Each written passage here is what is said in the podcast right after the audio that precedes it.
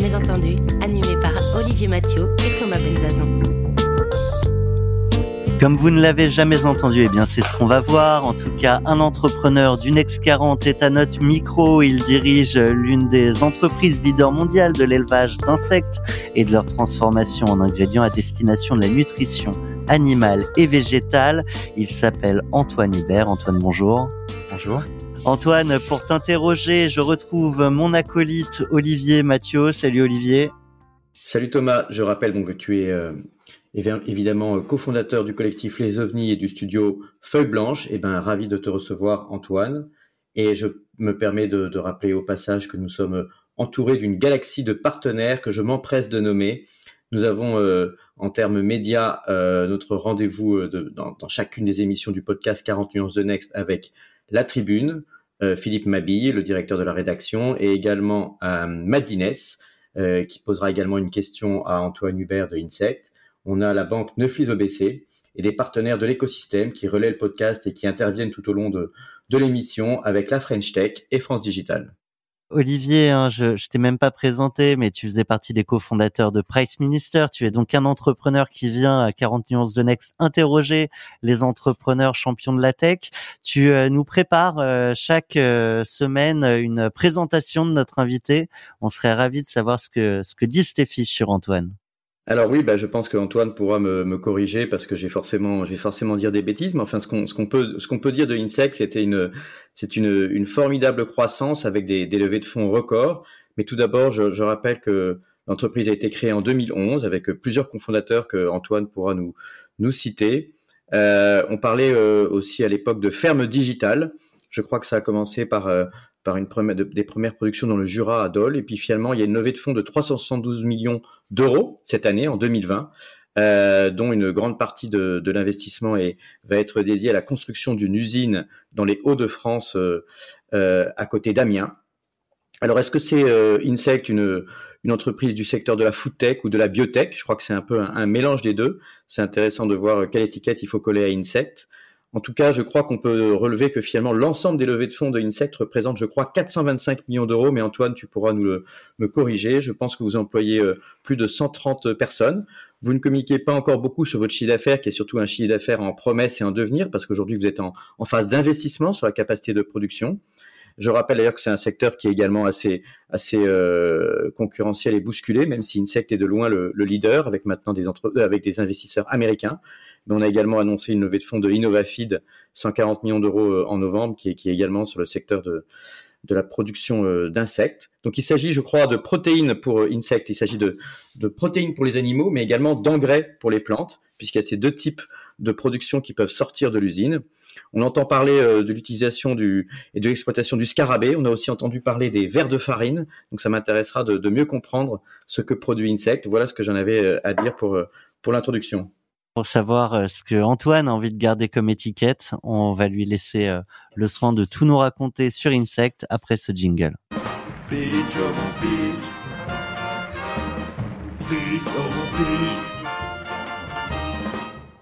Alors le pitch d'Insect, quelle étiquette? Euh, bah, c'est avant tout tout simple, c'est bien euh, une ferme d'un nouveau genre, une ferme verticale euh, pour produire des insectes. Alors, ce sont des scarabées. Euh, le nom, c'est le Tenebrium molitor en latin, et euh, c'est comme beaucoup d'insectes, il commence par un stade larvaire, comme, comme une petite chenille finalement, pour se transformer ensuite en scarabée. Et nous, on transforme les larves donc en protéines et on récupère tout au long de leur cycle de production, lors d'éjection, qui en font un engrais euh, organique, donc compatible en agriculture biologique. Donc c'est bien les dieux scarabée, ténébrion, euh, molitor, ver de farine, tout ça sont des noms pour la même espèce.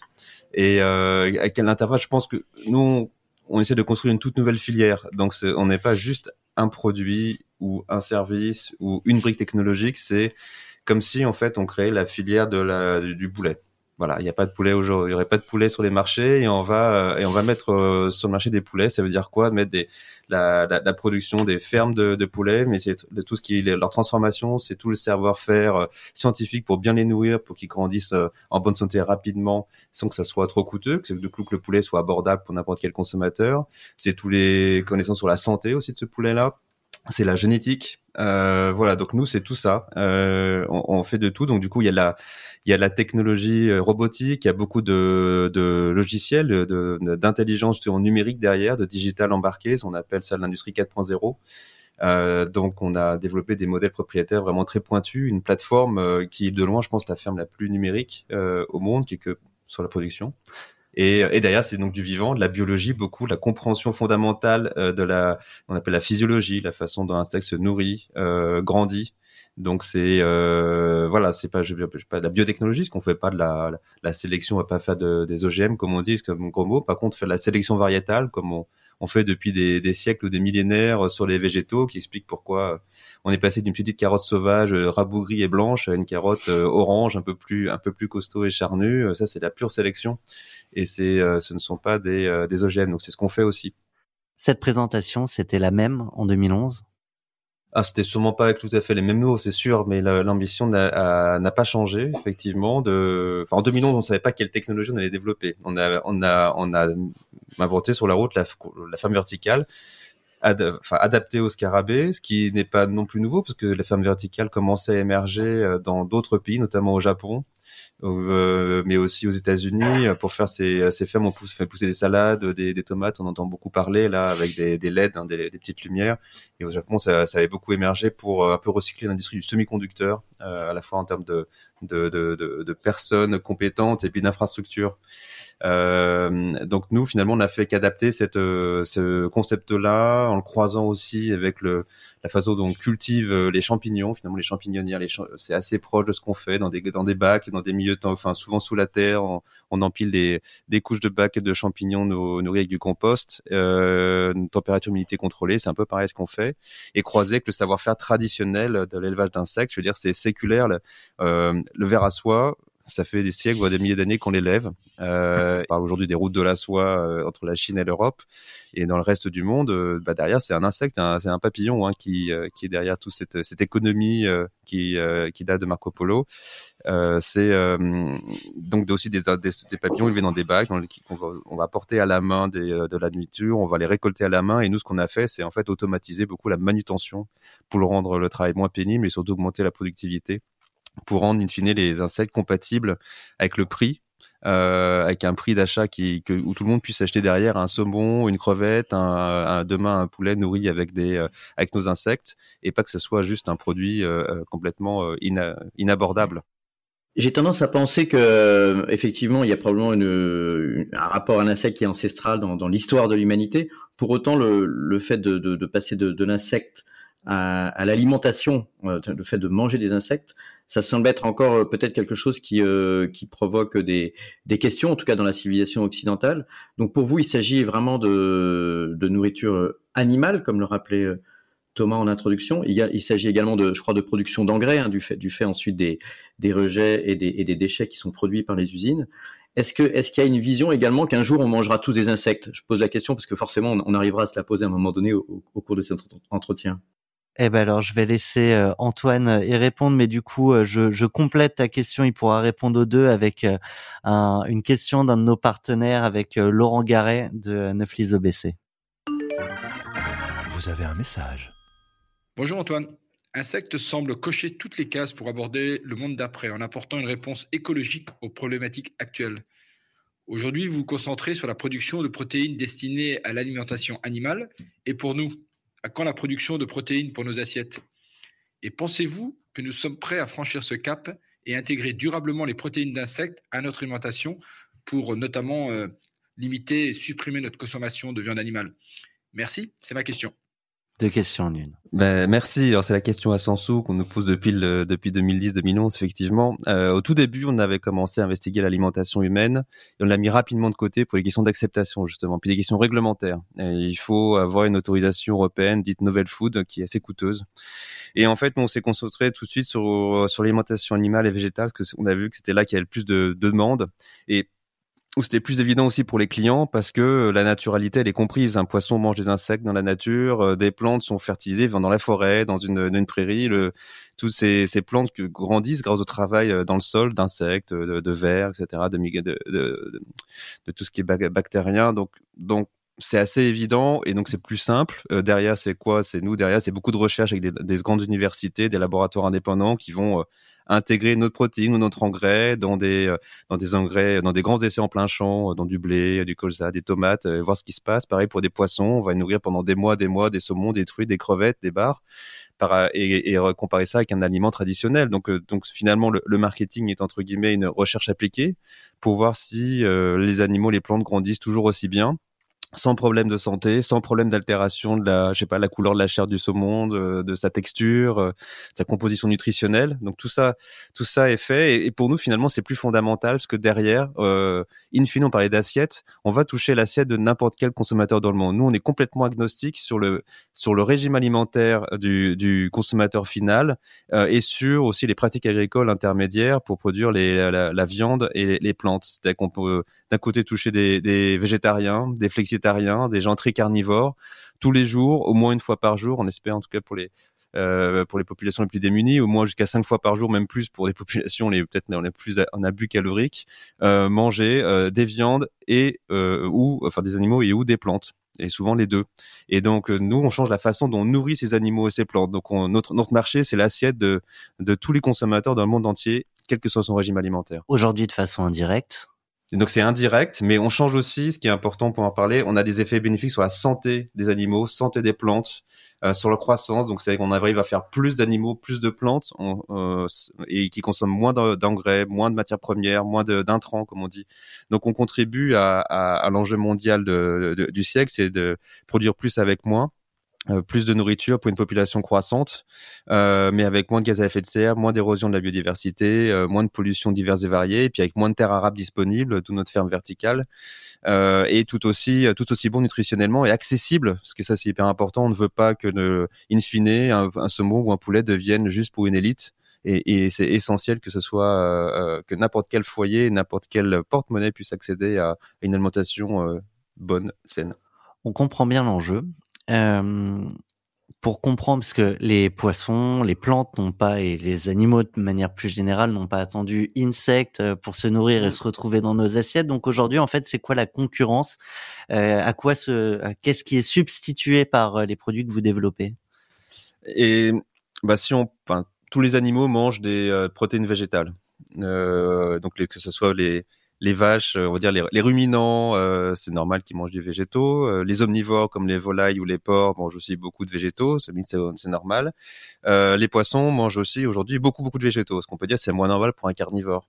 À la base, les poissons, il y a quelques décennies, mangeaient que des poissons un saumon manger du saumon, des petits poissons, c'est-à-dire la, la, protéine de poisson, qu'on appelle la farine de poisson et l'huile de poisson, pêchée essentiellement au large de l'Amérique du Sud.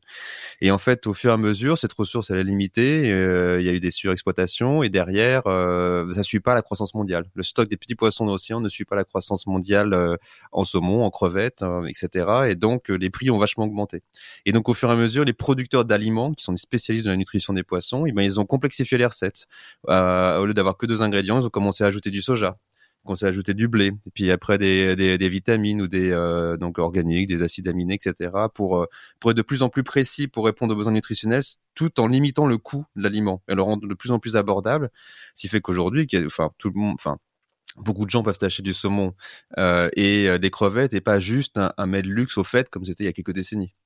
Euh, donc ça, ça. Qualité nutritionnelle qui est pas au rendez-vous. Alors ça, ça, ça, peut dépendre. Non, ce qu'on arrive, enfin derrière la composition justement, elle est toujours la même. Ce qui est très intéressant, ils ont réussi à maintenir, ils ont réussi à, à baisser en comprenant mieux cette nutrition des poissons. Donc euh, aujourd'hui non, mais en fait il y a des limites. Effectivement, on va pas pouvoir rendre végétarien un poisson carnivore comme quand on a essayé de rendre carnivore des vaches en leur donnant des protéines de vache, ça fait effectivement le, le, vrai problème de la vache. Quand on joue à l'apprenti sorcier, quand on, se rappelle les problèmes de vache folle, quand on a commencé à donner des, des farines de protéines animales euh, aux vaches, est-ce que quand on donne du coup de, de l'alimentation végétarienne à des, à des à des carnivores comme les poissons, est-ce qu'on joue à l'apprenti sorcier Est-ce qu'on prend des risques sur l'alimentation euh, future de, de l'humanité, quoi, d'une certaine manière? Aujourd'hui, il n'y a aucun problème sanitaire sur les poissons. Ils sont, ils sont de très bonne qualité, ils sont de très bonne qualité de composition, mais effectivement, euh, il y, a une limite, c'est qu'ils ont réussi à substituer une partie des protéines de poisson par du soja, qui est une très bonne protéine à la base, hein, euh, et en plus qui a normalement aussi un bon équilibre environnemental. Elle capte l'azote de l'air, donc ça permet d'éviter d'utiliser de l'engrais. Mais bon, à côté de ça, on a tous les enjeux que c'est beaucoup d'OGM OGM et beaucoup de déforestation en Amérique du Sud. Euh, mais là, effectivement, on atteint des, des, limites. C'est-à-dire qu'à un moment, euh, trop de protéines végétales, ça, euh, ça touche le, le, microbiote justement du poisson. Ça va avoir des problèmes de digestibilité. Donc, on va avoir plutôt un problème sur la santé du poisson. Et, et derrière, par exemple aussi, mettre trop de soja, mais en fait, le, poisson va avoir une couleur qui va devenir plus blanche parce que c'est dans la farine de poisson qu'il trouve en fait une accumulation d'astaxanthine qui est le pigment qui est des, des microalgues qui ont été mangées dans la chaîne alimentaire marine qui fait que le poisson aussi est, rose euh, et, donc, donc, ça un impact. Donc, on doit recorriger derrière avec des, pigments euh, pas forcément naturels pour retrouver la couleur rose à la fin. Donc oui, on complexifie. Euh, on court un peu après, on fait une course un peu euh, après la complexité. Euh, en tout cas, il n'y a, a, pas de problème aujourd'hui d'enjeux sanitaires pour la population, mais c'est juste si on veut continuer à nourrir une population croissante, si demain les, les, Chinois vont manger autant de saumon que les Européens, les Américains, euh, et ça va être pareil dans d'autres contrées, c'est à dire c'est on va pas arriver à suivre. Donc nous, les insectes, c'est juste Parce que pas assez d'espace euh, de, bah, de terre agricole ou déforestation. voilà, il n'y aura pas assez de matière végétale pour ça. Et puis on pourra pas. Et puis les, les, les protéines de poisson qui sont à, la base, euh, elles comme elles suivent pas, le stock est limité. Donc de toute façon, il, faudrait 2-3 millions de tonnes de plus dans les prochaines années de cette farine de poisson. Il n'y en a que 4 millions disponibles. Le stock il est limité, il est même un peu en décroissance. Donc simplement, le but là, ce qu'on fait nous, c'est pas de remplacer cette farine de poisson, c'est d'apporter une protéine qui est donc naturelle euh, les, les, poissons mangent des insectes, des invertébrés aquatiques depuis toujours, et une protéine qui a quasiment la même composition que cette farine de poisson, et, et qui donc permet de prendre le relais de la croissance. En fait, donc on n'est pas là pour remplacer.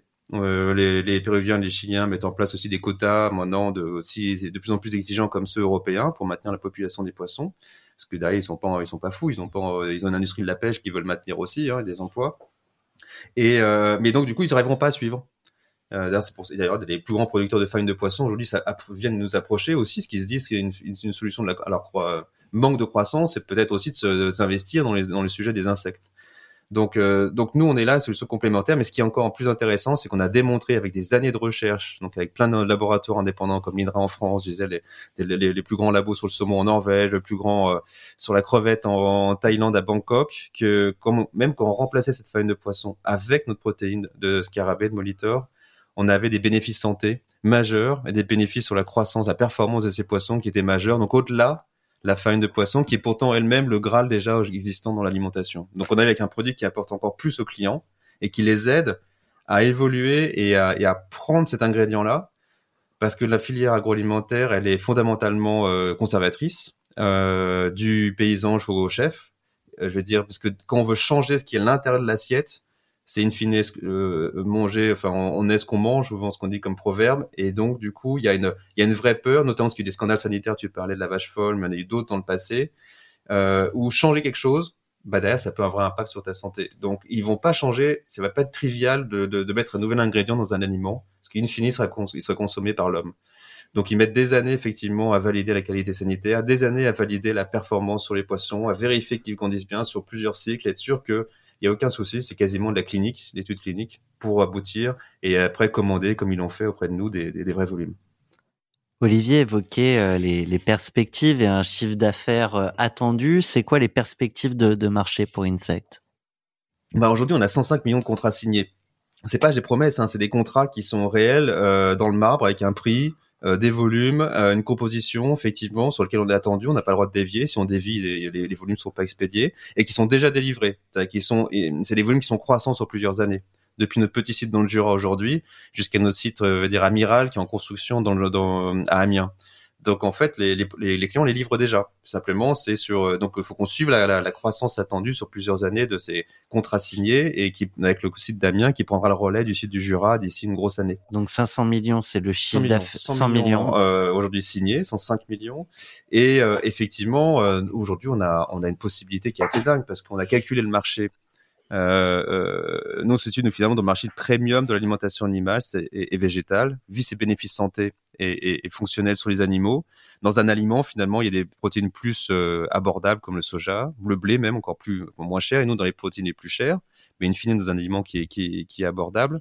Et donc cette partie, on va dire ingrédients premium, on a calculé que pour le marché des poissons et des chiens et des chats, qui sont les marchés qu'aujourd'hui qu'on livre, qui sont les seuls autorisés et puis les seuls marchés intéressants carnivores à court terme, on pourrait construire 100 sites comme celui d'Amiens en Europe. Donc, uniquement. à chaque fois à peu près 105 millions. 100, de... À peu près c'est 100 millions en run rate de revenus, effectivement. Si on essaie de résumer en quelque sorte la, la, thèse ou la vision que vous avez derrière Insect, est-ce que c'est finalement euh, une promesse de, de meilleure santé? Est-ce que c'est une promesse d'impact écologique et, et, carbone plus faible? Et ou euh, est-ce qu'il y a une autre dimension également euh, économique Le, sous-jacent étant, je pense, euh, évidemment la, croissance démographique considérable qu'on a qu'on a euh, du point de vue de l'humanité sur les sur les années qui viennent en, prévision, et donc la capacité de nourrir euh, bah, l'ensemble de cette population au, au, meilleur prix également et, et, et dans des conditions sanitaires excellentes tout. le but, c'est d'adresser tout. On a la chance de pouvoir avoir une, une technologie et des produits qui peuvent contribuer. Voilà, c'est pas une solution miracle, hein, c'est une c'est une solution qui est essentielle. C'est comme le solaire, c'est pas la solution miracle au problème énergétique de demain. Euh, la, résolution du problème énergétique de demain, c'est une association euh, intelligente de différentes fournitures d'énergie qui sont adaptées au territoire, de voilà du solaire, de la biomasse, de l'éolien, de l'hydrolien, de euh, enfin l'éolien en mer, etc. Il n'y a pas une seule solution qui marque. Donc nous, on est une solution qui va être essentielle, mais à côté de d'autres protéines comme les microalgues, des champignons, mais aussi manger moins de viande rouge, aussi faire moins de gaspillage alimentaire. Donc tout ça, c'est complémentaire. Mais oui, on a un produit qui permet de faire plus avec moins. Quand on nourrit avec des poissons des plantes, qu'elles grandissent euh, finalement en mangeant moins, en grandissant plus vite, bah, tu économises énormément de ressources. Donc derrière, c'est énormément de carbone qui est économisé. Donc ça, c'est pour ça qu'on a un bilan euh, euh négatif attendu sur le site d'Amiens. Et, et, derrière, c'est aussi la biodiversité, le fait de faire une ferme verticale ça économise beaucoup d'espace, ça permet d'en laisser pour autre chose, pour des zones euh, euh naturelles. On finance avec le WWF ou l'association la, Aspas aussi justement des zones protégées en parallèle. Euh, et le fait bah, de faire ce qu'on fait, ça évite d'aller surpêcher plus le stock de poissons. Et chaque tonne de notre production, ça, permet de maintenir 5 tonnes de poissons dans l'océan. Donc on a aussi voilà impact biodiversité, climat, santé. Mais derrière, évidemment, tout ça ne serait euh, faisable, euh, enfin ne peut pas être faisable sans avoir un vrai impact économique derrière, une marge suffisante, une croissance. Donc, euh, on, on, répond à nos clients, mais aussi à nos actionnaires avec des, une croissance attendue très forte. Un mot, une question même surprise. Tu nous diras quitte la pause, mais je pense que ça, ça fera le lien. tu as évoqué cette ferme en construction, navire amiral pour insectes. On écoute la question de Mathieu vous avez un message. Bonjour Antoine.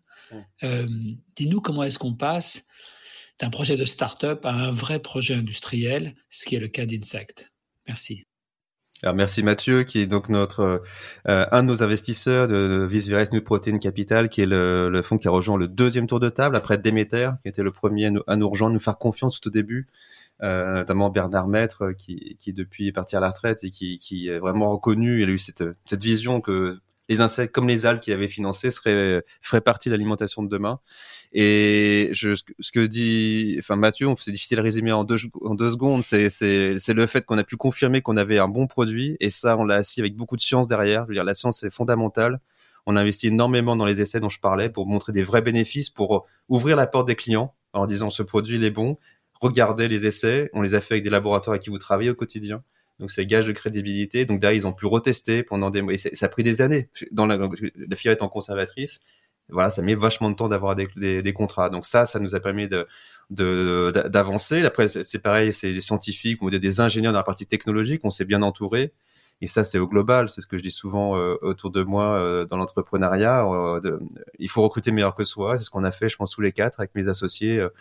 Fabrice, Alexis, Jean-Gabriel, c'est recruter toujours mieux que soi dès le premier jour voilà, des, des scientifiques, des ingénieurs, mais euh, mais après du top management aussi euh, dans les fonctions pointues, dans la finance, dans les dans les ventes, dans la construction de sites complexes, euh, dans les opérations tout ça. Et aujourd'hui, j'ai un comité exécutif qui est qui voilà qui est, qui est des, qui a 20 ou 30 ans d'expérience en moyenne.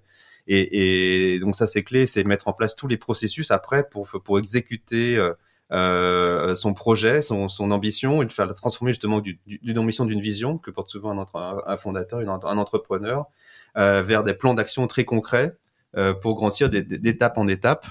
Euh, et, et, ça, ça passe effectivement par une organisation vraiment au cordeau, au quotidien, et emmener toutes les équipes. voilà, passer d'une culture de quelques fondateurs aujourd'hui à, à, plus de 130, 140 personnes, bientôt 200.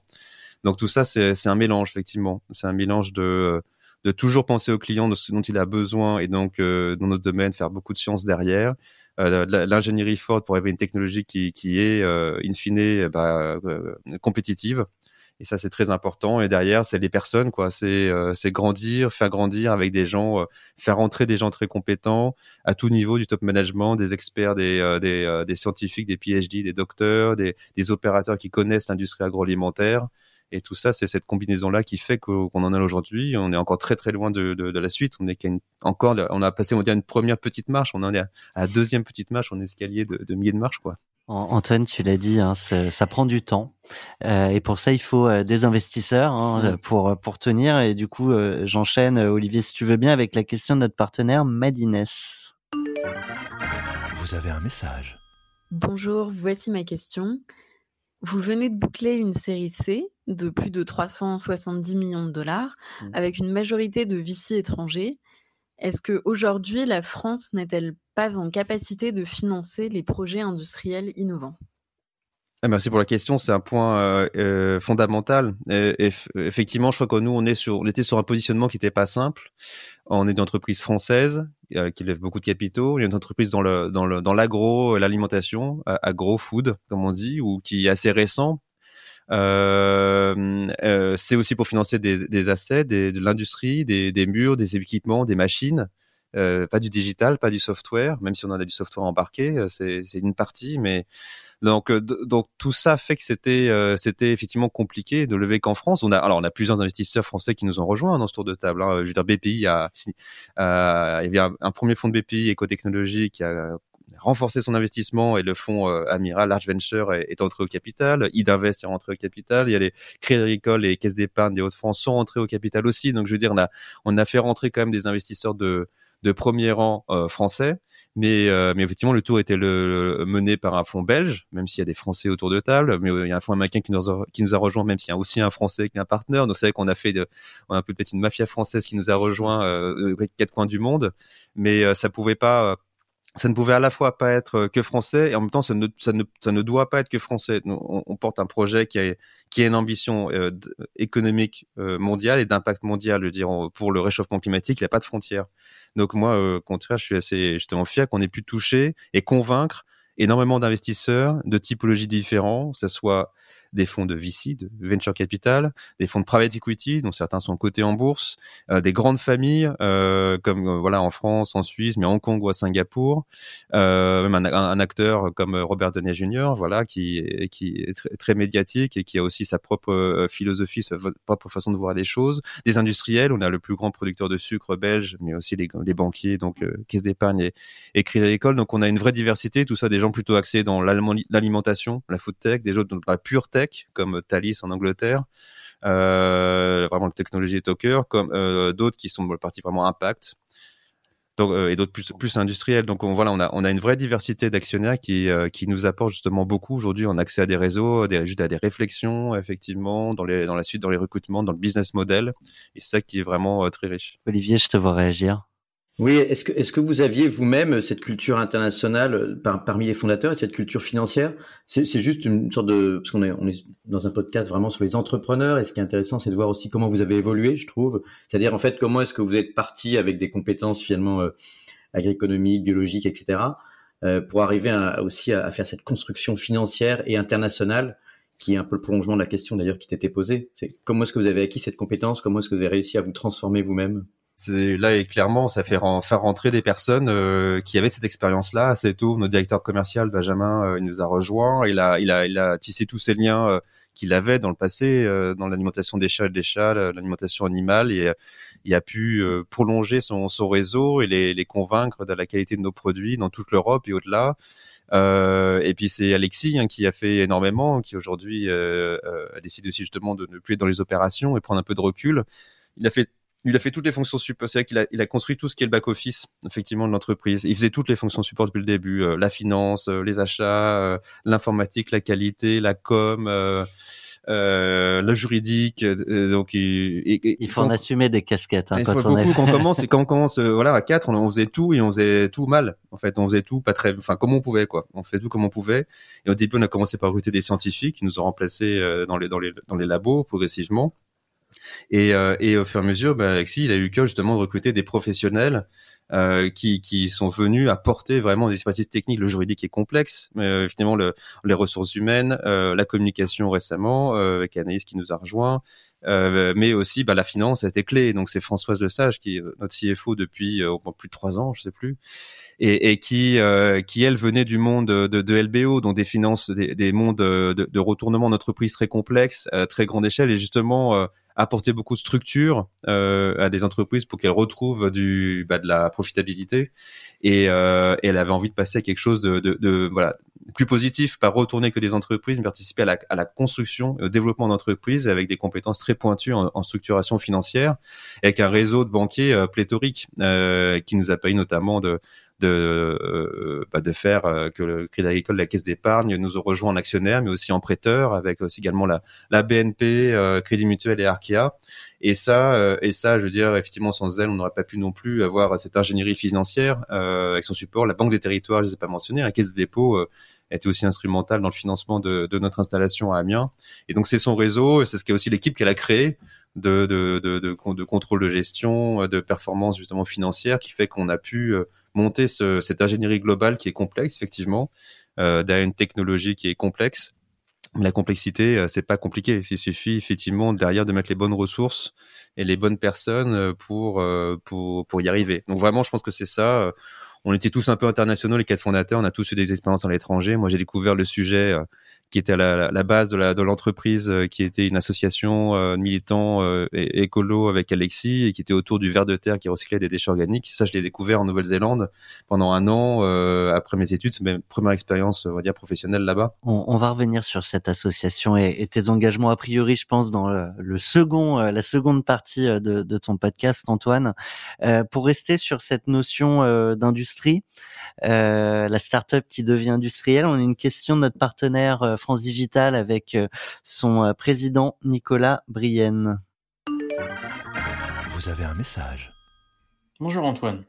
À France Digital, on aime bien rappeler au pouvoir public et aux dirigeants du CAC 40 que les startups, c'est pas trois personnes dans un garage. Ça peut être euh, des très beaux champions, des boîtes qui créent beaucoup d'emplois, et puis surtout des boîtes qui créent des usines. toi, tu construis une des plus grosses usines de France en ce moment. Comment, selon toi, changer l'image des startups et montrer la contribution euh, de nos boîtes à l'économie et à l'industrie de ce pays? Merci Nicolas pour ta question. C'est important. Les euh, il y a peut-être encore trop de stéréotypes pour que les, les startups, ce sont des, jeunes en t-shirt qui font du, du, du baby euh, dans, dans leur bureau parisien ce qui est une partie des peut-être des startups, il faut pas le renier, mais peut-être que ça a été trop, euh, on l'a trop mis en avant le modèle de la Silicon Valley et, et, et effectivement euh, c'est pas que ça. Euh, demain, euh, pour construire une, une nouvelle économie et répondre à tous les enjeux environnementaux et sociaux, ce sera pas que en changeant la façon dont les consommateurs consomment ou les entreprises aussi consomment par des nouveaux logiciels optimisent effectivement leur chaîne euh, de production, on optimise les achats. Euh, derrière, il faut bien produire. Là-bas, si on, si on fait qu'un bout du chemin en, changeant euh, par une application, peut-être en prenant un produit plus durable, euh, comme voit Yuka d'un côté, ou comme on recycle mieux, enfin qu'on valorise mieux comme Togo Togo, Phoenix, on réduit le gaspillage alimentaire, mais in fine, il faut bien produire ces aliments, il faut bien produire nos, nos vêtements, il faut bien produire notre énergie. Et tout ça, derrière, c'est de l'industrie, c'est l'agriculture et l'industrie et donc on peut pas euh, se passer de ça. Et, sauf qu'aujourd'hui, bah oui, c'est incroyable, mais sauf que la France a oublié qu'elle pouvait construire des usines, et c'est vrai qu'il y a eu, il y a sûrement une très grande responsabilité de, à la fois de, de dirigeants euh, d'entreprises dans les années entre les années on va dire 60 70 et peut-être un peu plus et aussi politiques qui ont décidé que la France devait être plus une société de services euh, et en délécolisant tout en Chine en pensant que ce sera que d'un atelier et puis euh, voilà. Sauf que les, bah, les Chinois et comme tout maintenant les Vietnamiens et les Indonésiens, et ben ils ont appris et qu'ils sont en train de, de, tous nous dépasser en ayant leur, leur industrie là chez eux. Et, et, et, et, du coup, et faire revenir de l'industrie maintenant aujourd'hui, on voit qu'il y a des vrais problèmes d'acceptation, parce que les gens, ils ont plus envie d'avoir de, ils ont envie de l'emploi, mais pas côté chez soi. C'est le concept NIMBY, hein, not in my backyard, même pour une éolienne, même pour des panneaux solaires qui contribuent à, à une production plus propre plutôt qu'une centrale euh, à charbon ou une centrale euh, nucléaire, euh, bah on est, on refuse effectivement des industries et des projets majeurs qui sont bloqués par, par finalement des, des riverains qui souhaitent pas voir ça arriver. c'est compliqué parce qu'on a changé, il faut changer donc l'éducation globale, la, la compréhension du grand public d'un côté, il faut que les pouvoirs publics continuent à, soutenir l'industrie. Ils sont en train de le faire. Euh, ils l'ont toujours fait, mais je pense encore plus. Peut-être avec ce gouvernement, il y a, euh, quelque chose de très positif. On parlait, il y a les, territoires clés en main, effectivement, pour l'industrie, qui sont euh, qui sont fléchés. Il y a beaucoup d'efforts qui sont faits dans ce domaine-là. Mais je crois qu'il y a un problème de fond sur la culture française globale, sur avoir encore des usines et penser que c'est pas germinal, quoi. C'est pas des usines avec des cheminées qui accroissent des trucs noirs et les gens sont à sont à la mine. Non, c'est l'industrie aujourd'hui, c'est des boulots qui payent mieux que les services, euh, qui est dans des conditions euh, de, de, de, qualité justement de, euh, extrêmement fortes. Souvent l'industrie maintenant est très numérisée. on se retrouve avec des interfaces. C'est comme si on était sur son sur Facebook ou Instagram pour l'opérateur entre guillemets. Un peu de gamification. On est dans quelque chose de beaucoup plus, je veux dire, enfin moderne, euh, pas pénible. Euh, peut-être qu'il y a encore des vieilles industries vieillissantes qui sont pas encore à ce niveau-là, mais l'enjeu, c'est bien justement ce qu'on apporte aussi, l'automatisation, la technologie au service de l'homme, quoi. Alors justement, euh, pour Not in my backyard, euh, comment tu, tu vas les séduire ces, ces futurs ouvriers? Je sais même pas si on les appelle ouvriers aujourd'hui dans, dans, les, ouais, les opérateurs. Mm. comment on la change cette culture? Comment on va recruter les talents sur, sur ces métiers-là? Euh, bah on s'est installé aussi dans les dans les Hauts-de-France, que c'est euh, la, plus grande région agricole de France, en tout cas dans la production végétale. Euh, nous, on a besoin d'être proche justement de tout ce qui est production de déchets agricoles. Ça va être nos, ça va être des coopératives, des groupes de, transformation agroalimentaire qui vont nous fournir l'alimentation euh, pour nos insectes. Et donc, c'est aussi des gens bah, qui ont cette culture agroalimentaire quand même. Donc, il y a il y a beaucoup de, de, de personnes qui ont ces compétences-là. Il y a aussi l'industrie, une culture d'industrie et qui qui en déclin. Et Amiens, on s'installe à Amiens et qui est quand même malheureusement connu pour des pour des, des histoire un peu triste ces dernières années. On a parlé de beaucoup de beaucoup de Goodyear. Et, euh, et, mais donc c'est vrai qu'il y a du savoir-faire industriel qui est, fort et, et, pas que chez du euh, des top managers etc c'est des opérateurs qui qui, qui aiment leur travail, qui aiment être dans l'industrie et faire du travail de qualité.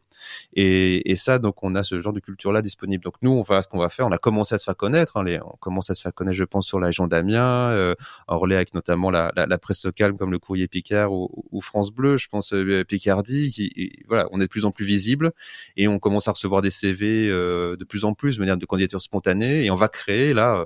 tous les recrutements vont s'étaler sur l'année prochaine euh, jusqu'à toute la fin de l'année, notamment pour les opérateurs. Donc, on va faire beaucoup de, de, de campagnes de sensibilisation et de, d'explication de, ce qu'on fait et, et pour recruter euh, voilà toutes nos, toutes nos équipes. Quand on parle de réindustrialisation, il y a toujours aussi cette question de euh, concurrence. Euh, donc, comment toi tu fais pour être euh, compétitif. Mmh. Euh, pourquoi, du coup, euh, en France et pas ailleurs? Et euh, qu'est-ce qui fait, parce qu'il y a des concurrents sur ton marché, mmh. et qu'est-ce qui fait que eux, aujourd'hui, ne, ne, ne prennent pas les mêmes options parfois que vous? Alors, il y a énormément de, tant mieux hein, quand il y a des nouvelles idées. Il vaut mieux pas être le seul dans son domaine, sinon on est on est trop trop en avance. C'est pas une bonne idée.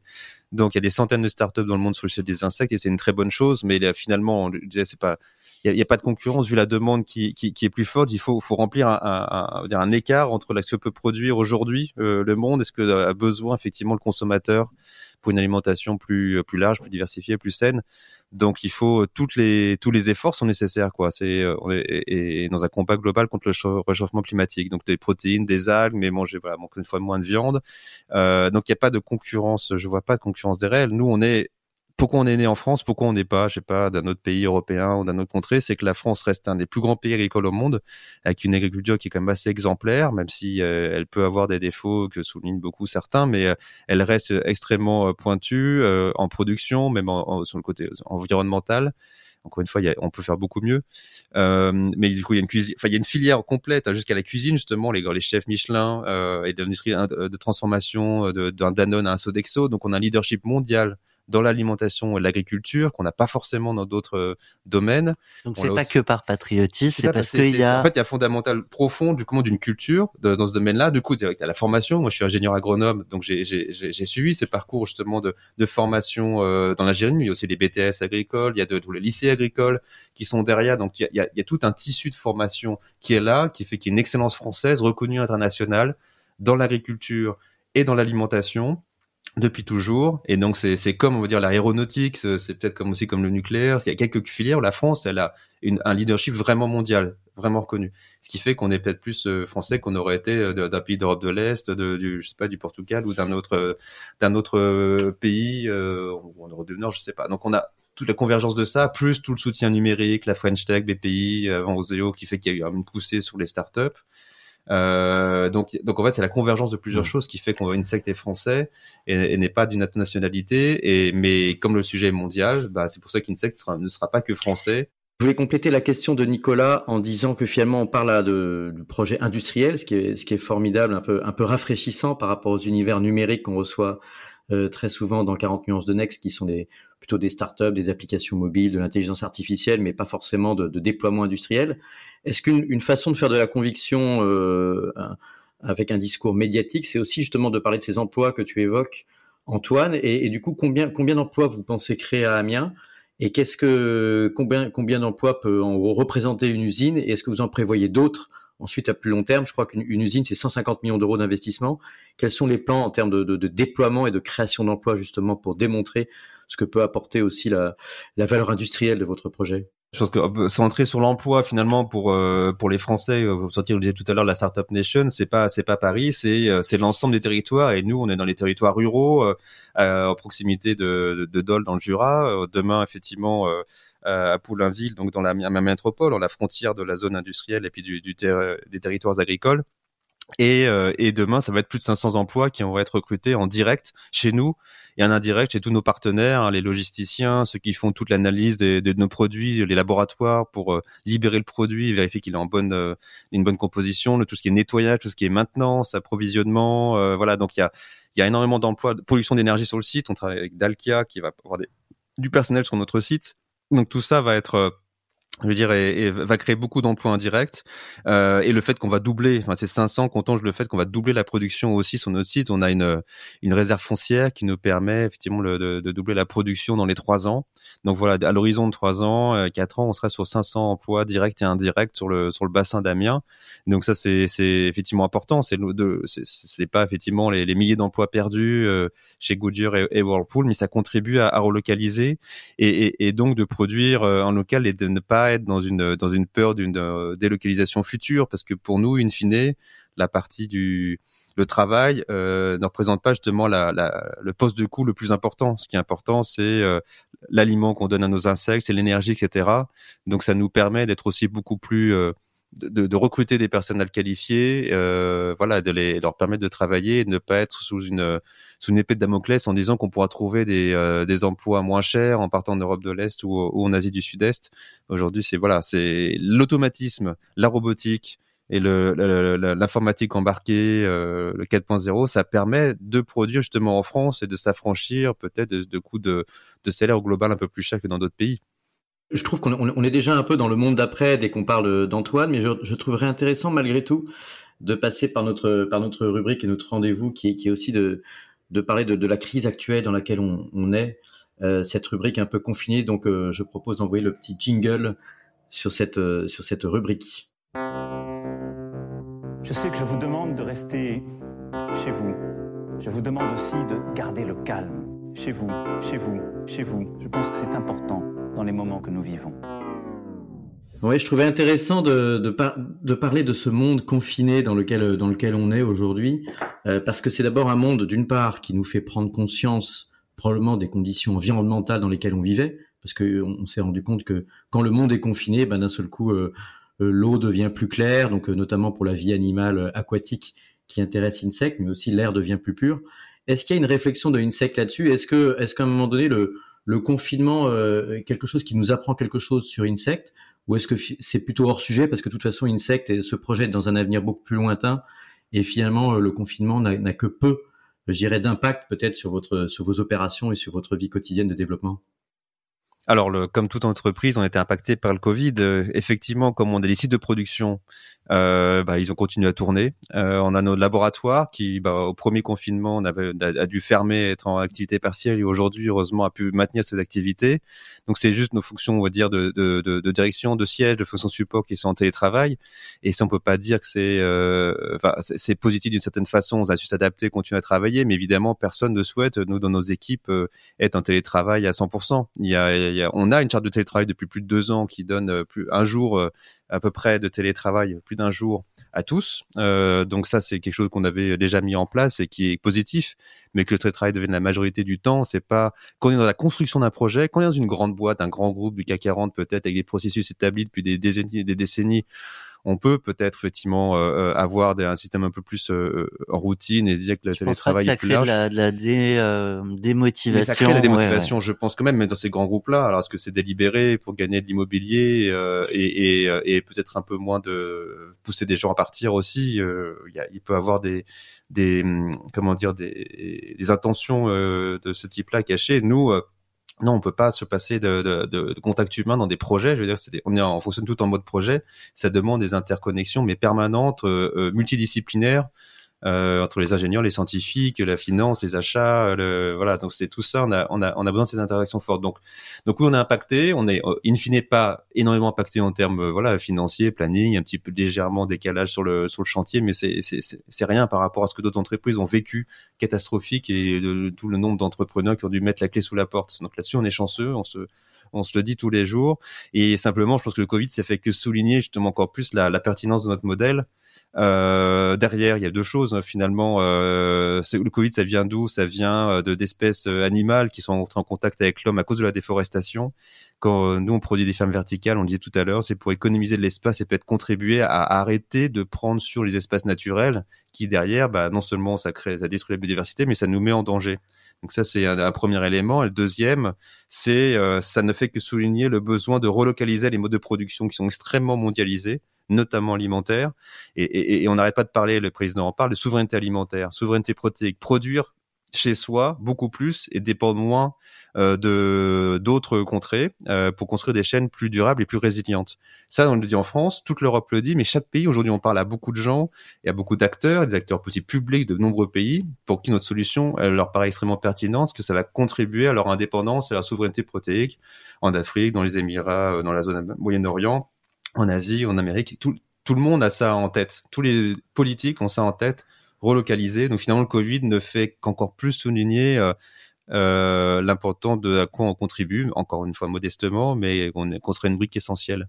Antoine, tu rappelais tout à l'heure l'importance de la science. À tes yeux, ce confinement, ça a été aussi un moment où la science a été particulièrement décriée.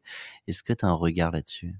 En fait, il faut, faut être scientifique, c'est reconnaître euh, quand on ne sait pas les choses. Et, euh, le problème des médias et de l'instantané, c'est que euh, quand on fait des publications scientifiques, on, fait progresser effectivement la science, mais il y a toujours une controverse parce que ce qu'on avance, c'est pas forcément la vérité absolue. On arrive même à voir sur la relativité, enfin tous les fondamentaux même peuvent être critiquables parce qu'en fait il y a des nouvelles après de nouveaux progrès scientifiques qui sont faits, des nouvelles compréhensions de de, de, de, ouais, de la, la, physique, de la chimie, de la biologie fondamentale derrière. Donc les médecins, ils ont fait ce qu'ils ont pu, les, les, les, chercheurs en épidémiologie, etc. Ils ont découvert des choses, au fur et à mesure. Mais certains, après, ils avaient d'autres confrères qui, sur la base de nouvelles données, bah, ils venaient les contredire.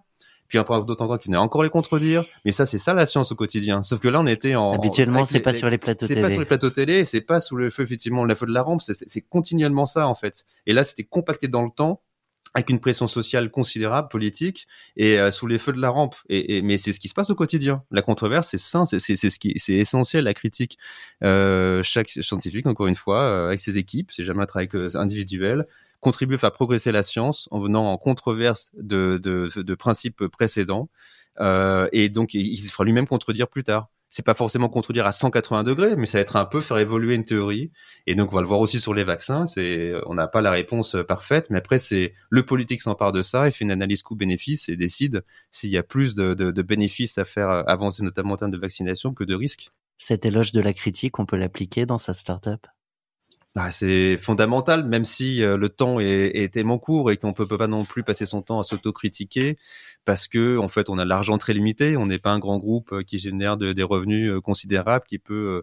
voilà, il faut être pragmatique aussi. C'est des décisions, comme on dit, 80-20, quoi. 80% de ce qu'on connaît, 20% qu'on connaît pas, mais tant pis, on avance si on n'a pas le temps.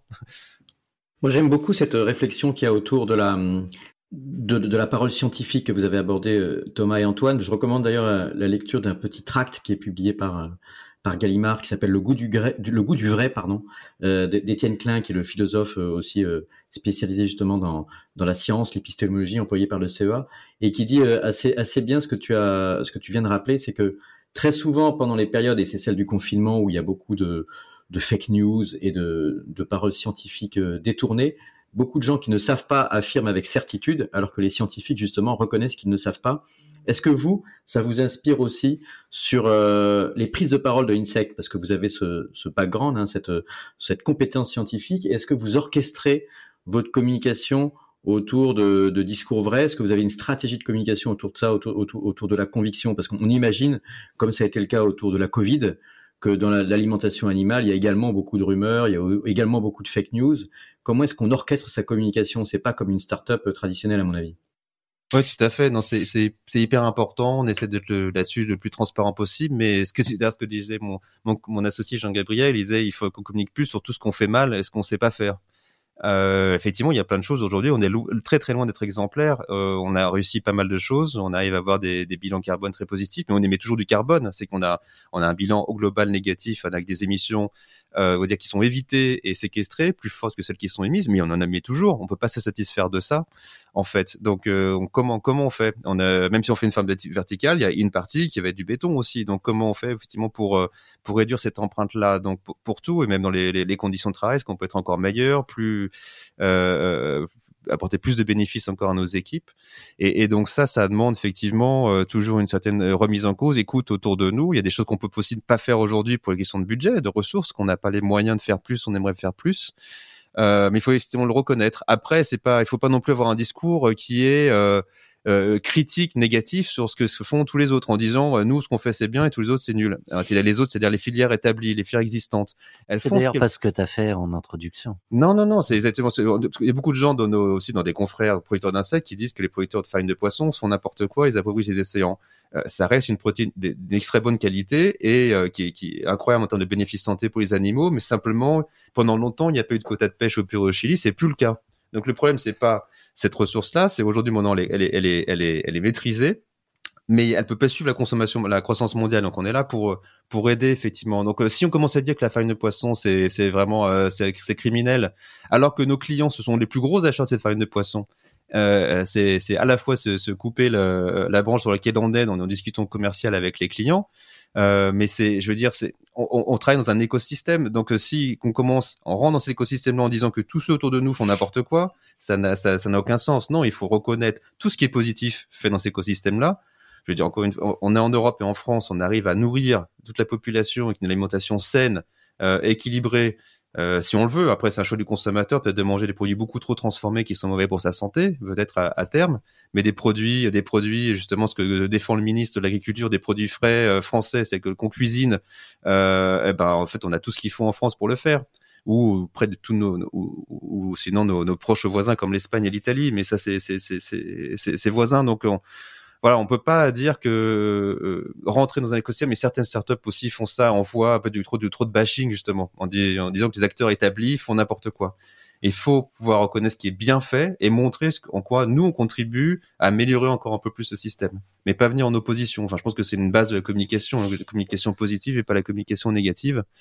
Euh, mais ça ne veut pas pour autant dire qu'il faut euh, maintenir les équilibres tels qu'ils sont, on peut reconnaître qu'il y a des choses qui ne, qui ne, qui ne fonctionnent pas et être dans un équilibre, dans une bonne relation avec l'ensemble des parties, les industries, mais aussi les ONG, euh, les scientifiques, les autorités publiques.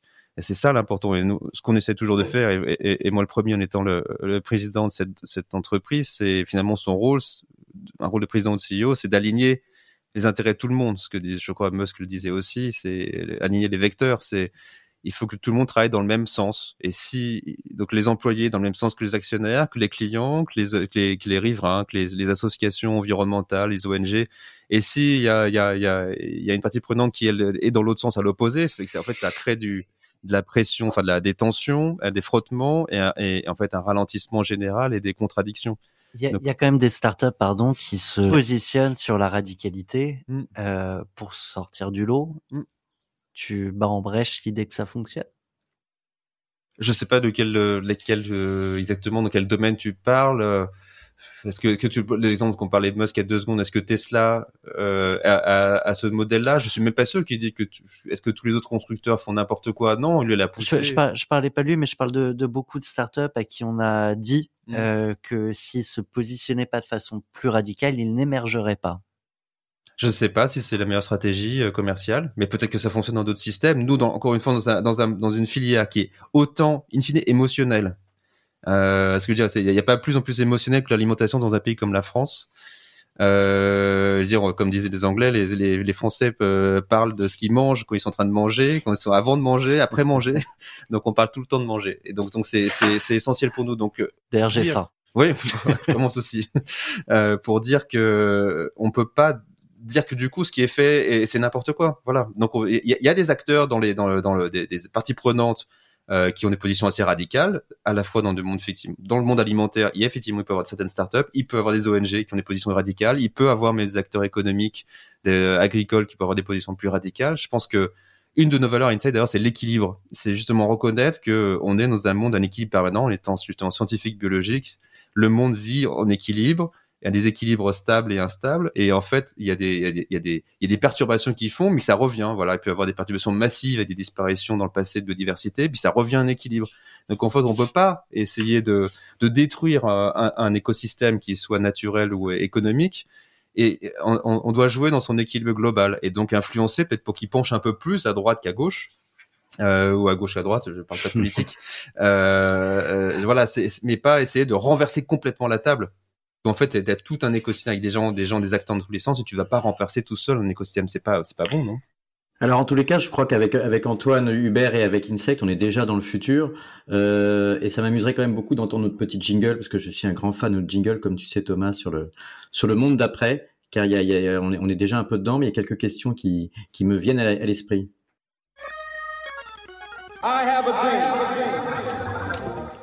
La parole est à toi pour ouvrir le monde d'après, Olivier. Alors, concernant ce monde d'après dont, dont, dont, on rêve tous et, qui, et que le confinement a accéléré, j'ai l'impression que vous, vous aviez déjà anticipé ce monde d'après. Moi, ça m'intéresserait de savoir par rapport euh, à ce qu'on attend d'une start-up en général, c'est de l'hypercroissance et de la globalisation. Et c'est peut-être un peu des concepts sur lesquels on est en train de nouveau de s'interroger. Tu parlé par exemple de relocalisation euh, dernièrement euh, enfin dans, dans, les questions précédentes. Est-ce que tu as un point de vue sur euh, les adeptes, puisqu'on parlait de radicalisation, sur les adeptes aussi de la décroissance, parce qu'on est en train de dire que voilà, il y a de plus en plus de, de gens sur Terre, de plus en plus de gens à nourrir, c'est de plus en plus compliqué en termes d'exploitation des ressources de la planète. Hein, comme on dit, il n'y a pas de planète B. Est-ce que toi, tu as un point de vue euh, sur la décroissance? Est-ce que tu crois que c'est une piste euh, qui est intéressante? Ou est-ce que Insect c'est de toute façon euh, un accompagnateur de la croissance démographique qui semble inéluctable bah, effectivement, aujourd'hui, il, y a une croissance démographique, il y a, une croissance des, besoins fondamentaux. Quand il y a encore un ou deux milliards plus d'un milliard de personnes qui n'ont pas accès à des toilettes. On peut pas se dire, on peut pas se satisfaire de ça. Euh, ça peut, on peut pas, il peut pas laisser que Bill Gates qui fait des choses, euh, bon, ça extraordinaire depuis qu'il a aussi quitté Microsoft, justement, euh, travailler sur le sujet. Ça doit être des sujets fondamentaux de, de tout le monde. L'aliment, euh, donc, euh, euh, être capable d'aller avoir un système d'assainissement, d'alimentation, avoir un toit. Euh, donc en fait, il y a besoin d'une croissance pour ça, il y a besoin de croissance matérielle pour énormément de, de gens autour de, de, de cette planète-là. Euh, et à côté de ça, effectivement, il y a une surconsommation, une obésité euh, globale d'autres d'autres populations, une obésité, on le voit, euh, physique, alimentaire.